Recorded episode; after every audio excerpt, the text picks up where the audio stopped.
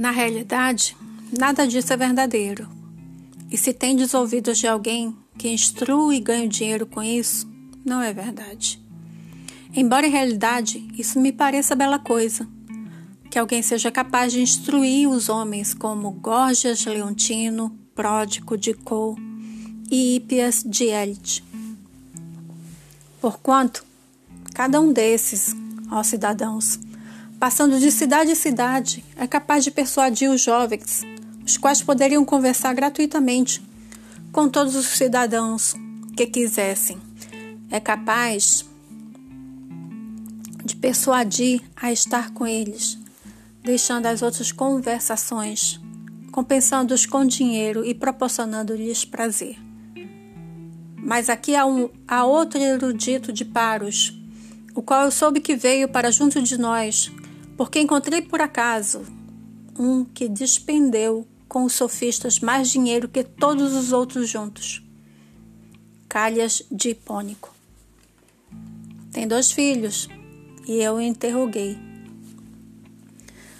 Calhas, se os teus filhinhos fossem poldrinhos ou bezerros, deveriam escolher e pagar para eles um guardião, o qual os deveria aperfeiçoar suas qualidades inerentes. Seria uma pessoa que entendesse de cavalos e de agricultura.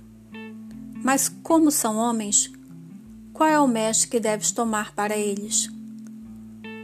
Qual é o que sabe ensinar tais virtudes, a humana e a civil?